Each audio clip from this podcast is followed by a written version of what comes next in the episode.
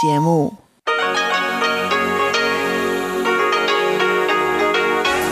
Hier ist Radio Taiwan International. Zum 30-minütigen deutschsprachigen Programm von Radio Taiwan International begrüßt sie Eva Trindl. Folgendes haben wir heute am Sonntag, dem 28. Februar 2021 im Programm. Im Wochenendmagazin führt Katharina Eckert ein Gespräch mit der taiwanischen Kinderbuchautorin Zhang Xiaoyu. Danach folgt das Kaleidoskop mit Chiu Bihui und Sebastian Hambach. Heute geht es um das Laternenfest, das am Freitag gefeiert wurde, und um die Kirschblüte. Nun zuerst ein Beitrag von Katharina Eckert über die taiwanische Kinderbuchautorin Zhang Xiaoyu.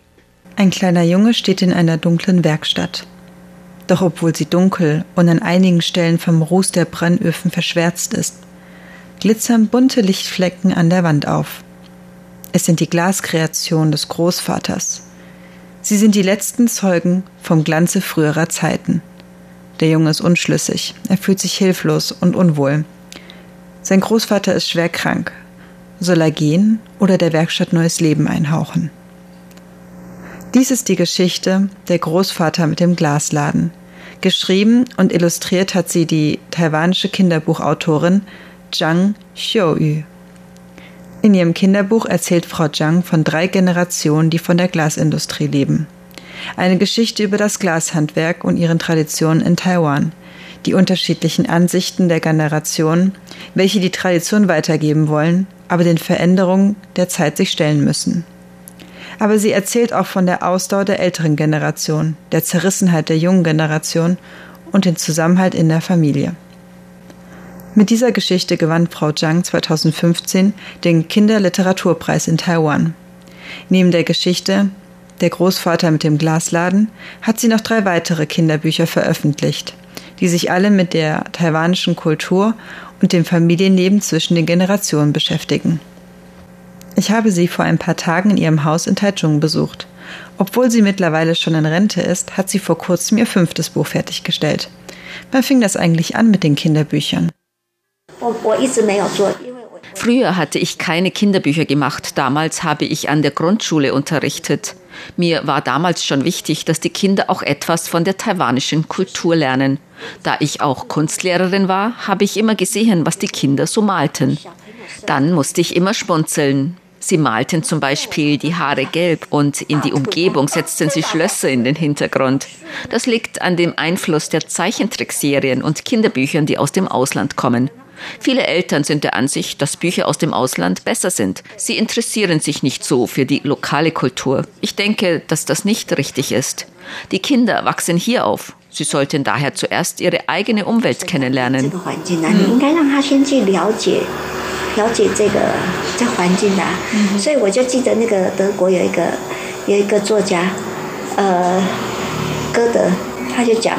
Ich erinnere mich an den einen Satz des deutschen Autors Goethe. Er sagte, das größte Geschenk an die Kinder sei es, ihnen zuerst Wurzeln und dann Flügel zu schenken. Wenn sie Wurzeln geschlagen haben, dann kannst du ihnen die Flügel geben, mit denen sie weit fliegen können, denn sie wissen trotzdem noch, woher sie kommen. Ich denke, dass diese Wurzeln sehr wichtig sind. Neben ihren Kinderbüchern, die vor allem die lokale Kultur in Taiwan behandelt, nehmen vor allem die älteren Generationen einen wichtigen Platz in Frau Zhangs Geschichten ein. Gemeinsam mit Opa und Oma wird gearbeitet, gelacht und geweint. 那我觉得那个很重要，就是 ich finde es sehr wichtig, dass die Älteren nicht so alleine sind, dass sie auch noch Wertschätzung erhalten. Wenn zum Beispiel die Kinder mit den Senioren zusammenleben, dann können sie vieles lernen. Zum Beispiel versteht dann das Kind, warum läuft der Opa so langsam. Viele mögen es nicht, mit alten Menschen und ihren Eigenarten zu leben. Sie sind etwas tattrig und manchmal reden sie wirr daher. Ich denke aber, die Kinder können durch das Zusammenleben der Generationen viel verstehen.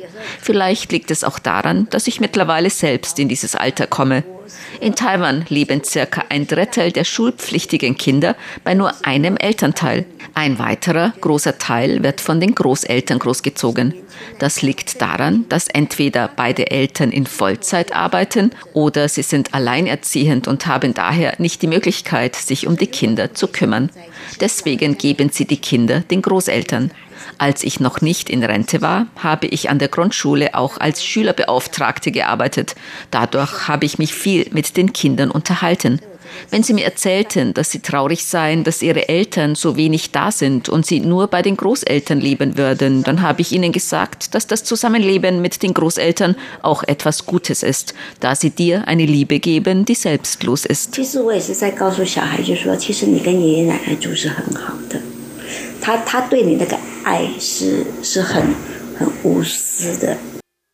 Mit ihrer Geschichte Omas Laternenbaum die den Anbau der Kaki-Früchte behandelt, erzählt Frau Zhang über das Leben auf einer Obstplantage und wie der Geschmack und Geruch aus der Kindheit die Erinnerung an die alte Heimat hervorrufen kann. Als dieses Kinderbuch 2015 veröffentlicht wurde, wurde es auf der taiwanischen Internetverkaufsplattform Bokelei unter die fünf besten Kinderbücher gewählt. Dazu muss man anmerken, dass unter den fünf ausgewählten Kinderbüchern ihr Buch das einzige von einer lokalen Kinderbuchautorin in Taiwan war. Alle anderen waren Übersetzungen aus dem Ausland. Laut Frau Zhang sind es vor allem japanische und amerikanische Kinderbücher, die in Taiwan als Übersetzungen angeboten werden. Das sei einfach viel günstiger für die Verlage. Generell scheint es nicht einfach zu sein, auf dem taiwanischen Buchmarkt als Kinderbuchautorin zu überleben. Das liegt daran, dass die Taiwaner kaum Bücher kaufen. Die meisten leihen sich die Bücher aus. Der wichtigere Grund ist, dass die Bevölkerungszahl sinkt. Es sind gerade einmal 160.000 Neugeborene. Das sind so wenige Kinder.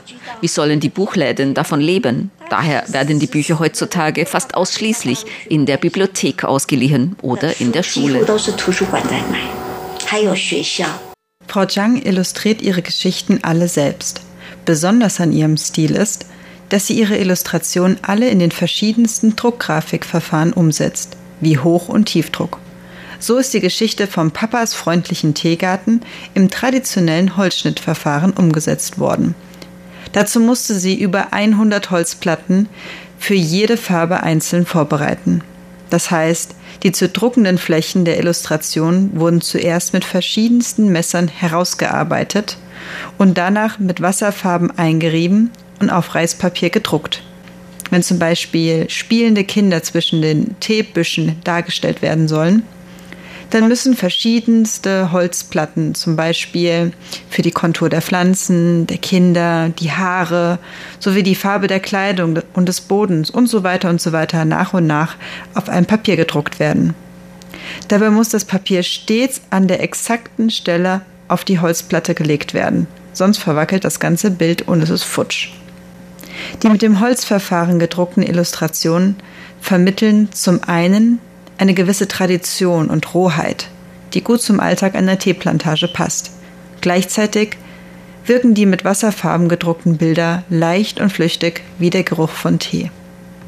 In einer weiteren Sendung werde ich Frau Zhang zu den Teefeldern aus Papas freundlichen Teegarten begleiten, denn wie alle ihre Geschichten sind sie im Leben verankert.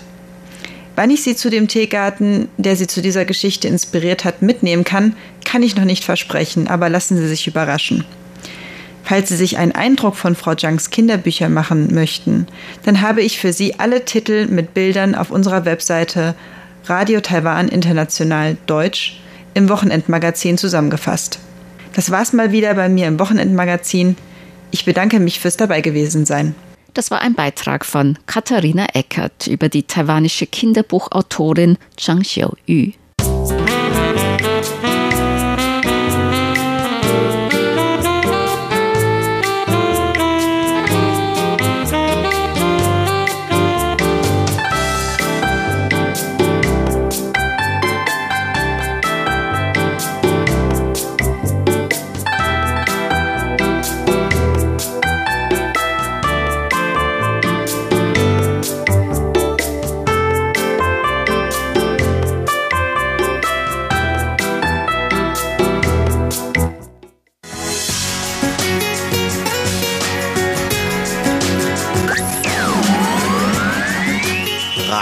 Taiwan, international aus Taipeh.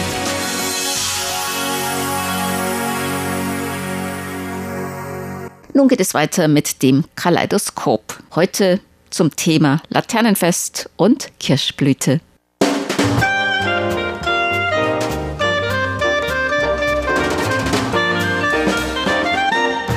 Herzlich willkommen, liebe Hörerinnen und Hörer, zu unserer Sendung Kaleidoskop. Am Mikrofon begrüßen Sie Sebastian Hammach und Chobi Hui. Am vergangenen Freitag wurde hier in Taiwan das Yuan Xiaojie oder das Laternenfest gefeiert, wie wir das normalerweise immer übersetzen.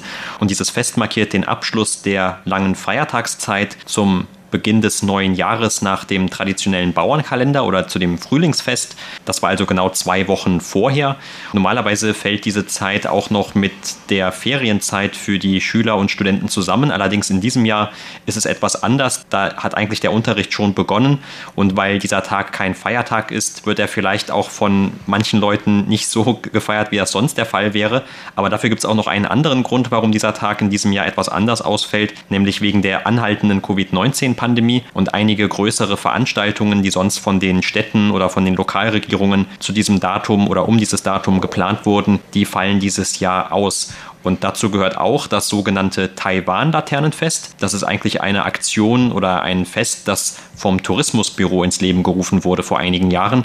Und da wird jedes Jahr eine Stadt oder ein Landkreis ausgewählt, wo dann die sogenannte große Hauptlaterne steht. Und das wäre in diesem Jahr die Stadt Hsinchu gewesen. Allerdings, wie gesagt, aufgrund der Covid-19-Pandemie hat man dieses Fest dann zunächst verschoben, beziehungsweise mehr oder weniger auch schon abgesagt. Und es findet alles in etwas kleinerem Rahmen statt, als das sonst üblich wäre zu diesem Zeitpunkt. Ja, genau. Und zwar das Taiwan Laternefest in Hsinchu. Wenn diese Laternefest stattgefunden hätte, dann könnte es eigentlich sehr groß sein. Normalerweise könnte die Anlage von diesem Fest über 10 Hektar groß sein, manche sogar 40 Hektar groß sein. Also man konnte früher oft nicht am einen Tag alle Laternen dort besichtigen oder sich anschauen.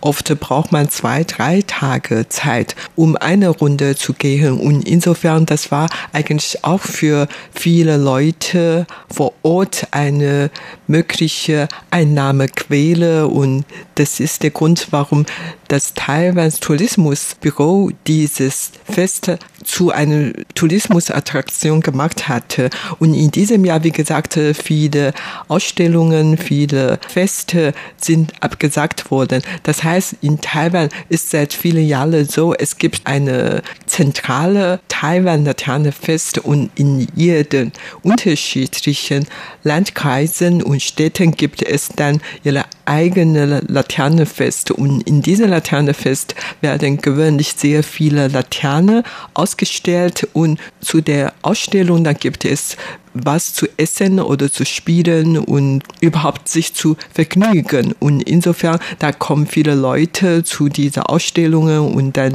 haben Zeit dort verbracht. Aber wie gesagt, in diesem Jahr ist alles anders geworden. Wie gesagt, gibt es nicht so viel zu sehen. Was ganz groß ist, ist in Osttaiwan in Hualien. Da gab es doch tatsächlich eine Ausstellung, ein Laternenfest, obwohl man vorher nicht so viel dafür bekannt gegeben. Aber soweit ich weiß, viele haben tatsächlich zu dieser Zeit nach Osttaiwan gefahren und hat an der Ausstellung dort teilgenommen. Vielleicht denkt man, dass Osttaiwan und Hualien wirklich ein sehr schöner Landkreis ist und es ist etwas entfernt von der Hauptstadt Taipei und da ist die Luft besser und überhaupt die Landschaft schöner und vielleicht auch die Pandemie wird dort nicht weiter verbreitet. Ich weiß es nicht genau, aber auf jeden Fall dort wurde dann tatsächlich noch diese Laternefest abgehalten und findet immer weiter statt bis März. Also man kann noch dort die Laterne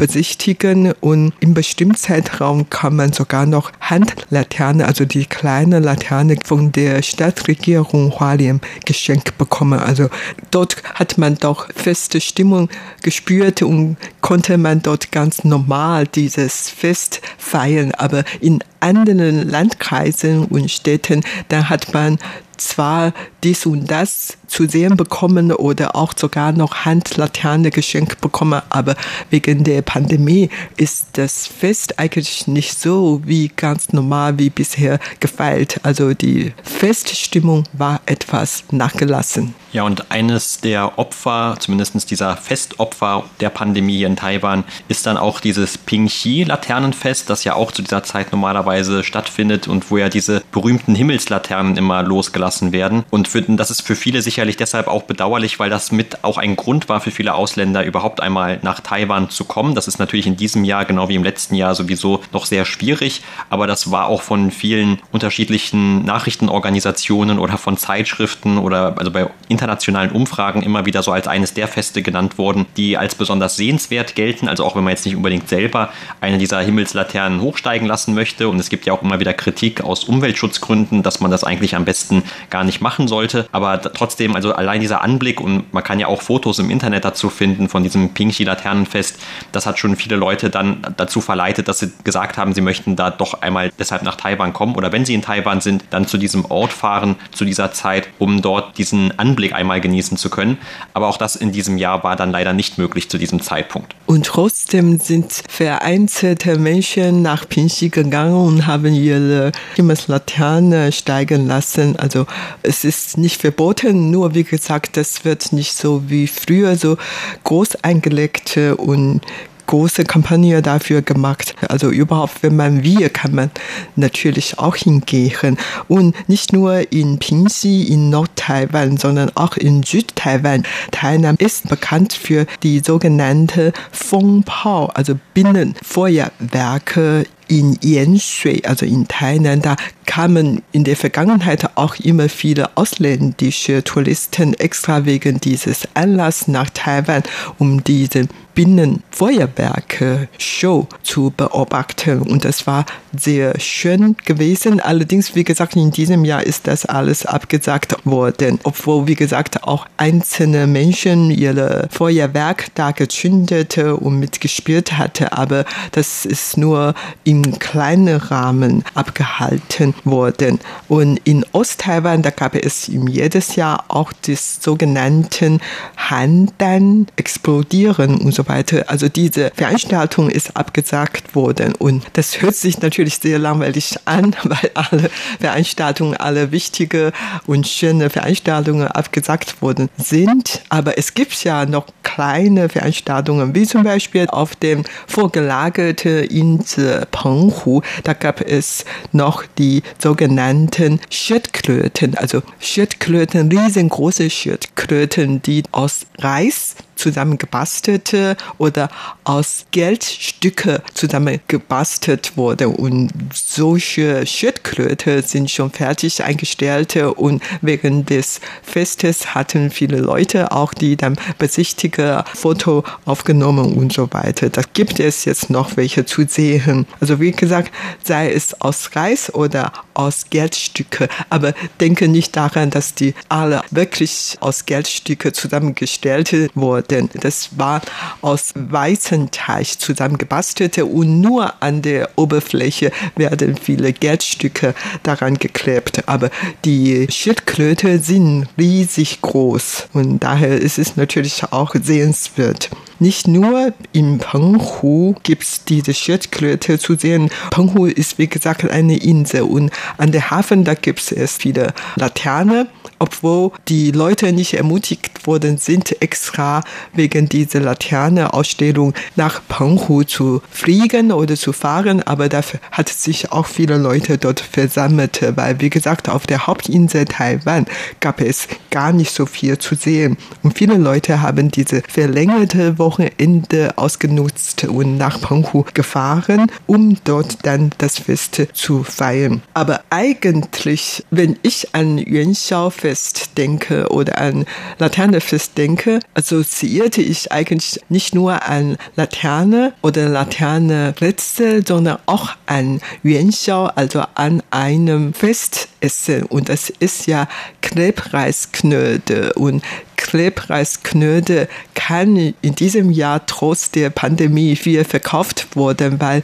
das kann man immer noch welche selber zu Hause kochen oder überhaupt fertige Klebreisknödel kaufen. Und dann kann man immer essen. Und das haben wir welche gekauft, obwohl bisher haben wir die noch nicht gekocht, aber überhaupt dann auf der Straße in viele Supermärkte kann man diese sehen und dann kauft man auch wie normal, wie bei der Tradition immer welche. Obwohl, wie gesagt, ich oder unsere Familie essen die eigentlich gar nicht gerne. Also zum Glück kann man immer noch etwas zum Essen finden, wo schon viele von diesen Veranstaltungen abgesagt wurden. Denn man kann vielleicht noch in Taiwan darauf verzichten, dass man sich eine Laterne anschaut oder dass man an diesen Rätseln teilnimmt. Oder man kann sogar darauf verzichten, dass man dann an dem Tag vielleicht keine Reise unternimmt aus Gründen des Infektionsschutzes. Aber das korrekte Essen, das muss auf jeden Fall dabei sein. Oder die korrekte Spezialität, die zu jedem Fest gehört in Taiwan, die muss man auf jeden Fall noch kaufen und dann auch zu sich nehmen können.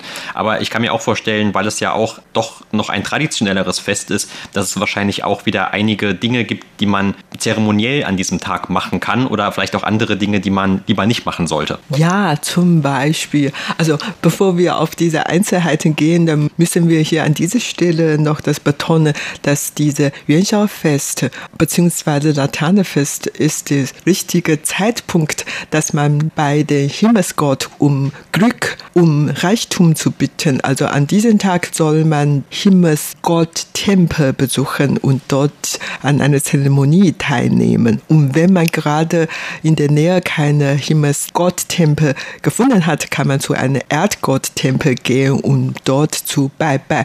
Und bei den beiden Gottheiten kann man nach Reichtum bitten. Aber man muss auch trotzdem auf einiges achten. Also es gibt dann zu dem Laternenfest immer einige Tabus, die eigentlich weit verbreitet sind, obwohl ich persönlich nicht wirklich sehr daran glauben. Weißt du welche? Äh, also ich wollte nur gerade sagen, vielleicht ist das, weil wir nicht daran glauben, ein Grund darum, warum wir noch nicht reich geworden sind. Wir haben wahrscheinlich gegen zu viele Tabus verstoßen in der Vergangenheit. Erstens, also man darf vor allen Dingen an diesem Tag, an diesem Festtag, den anderen kein Geld leihen. Hm. Das ist eigentlich auch so eine also man wird reicher, wenn man das Geld nicht an andere verleiht. Hab, hab's verstanden. ja, verstanden. Und an den Tag darf man keine neue Haarschnitt bekommen oder genau gesagt, man darf seine Haare nicht schneiden lassen. Siehst du, dem Tabu bin ich schon einen Schritt voraus. Ich habe kaum noch Haare. Okay, dann kannst du in diesem Jahr vielleicht sehr reich werden und keinen Streit mit den Freunden oder Familienangehörigen oder Partner haben. Man sagt in Taiwan, 和气生财. Wenn man friedlich mit mit der anderen umgehen, dann kann man ja reich werden. Für die Geschäftsleute ist vielleicht das wirklich dann eine goldene Regel und kein Lebenswissen töten und kein Schimpfwörter aussprechen, kein Kleidung in Schwarz oder Weiß tragen. Warum weiß ich nicht. Auf jeden Fall, das gibt immer welche Tabus, an die man achten sollte. Ich glaube, ich hatte vor ein paar Jahren mal eine schwarze und weiße Kleidung an an dem Tag und deshalb hat das nicht funktioniert mit dem Reichwerden. Ja, seit so vielen Jahren bist du noch nicht reich geworden. Da musst du ja in diesem Jahr tatsächlich den Himmelsgott oder Erdgott bitten. Aber es ist schon zu spät. Heute ist nicht mehr genau. der Festtag. Es gibt immer noch ein nächstes Jahr. Ja, sehr gut. Und wie gesagt, man kann zum Laternefest nicht nur Laterne-Ausstellungen besichtigen, sondern kann man, wenn man das will, auch einige Handlaterne geschenkt von der Stadtregierung bekommen. Aber soweit ich weiß, in Taipei gibt es schon seit einigen Jahren keine diese Maßnahme mehr. Also man bekommt ja von der Stadtregierung Taipei keine Handlaterne mehr. Und Grund dafür war, dass vor einigen Jahren gab es eine Internetabstimmung gehabt und sogenannten iVoting gehabt. Und nach diesem iVoting kam man zu der Entscheidung, dass in Zukunft in der Stadt Taipei keine solche Handlaterne herstellen würde und an den Bürger verteilen verteilen würde. Grund dafür war eigentlich nur, man möchte nicht so viel Abfahr verursachen, nachdem man diese Laterne nicht mehr tragen möchte und nach dem Festtage. Und tatsächlich seit vielen Jahren gibt es in Taipei keine so verschenkte Laterne mehr. Allerdings viele Lisangs, viele Gemeindevorsteher oder viele Politiker, die haben vereinzelt noch Handlaterne herstellen und an ihre Bürger verteilt. Und da gibt es auch immer welche solche.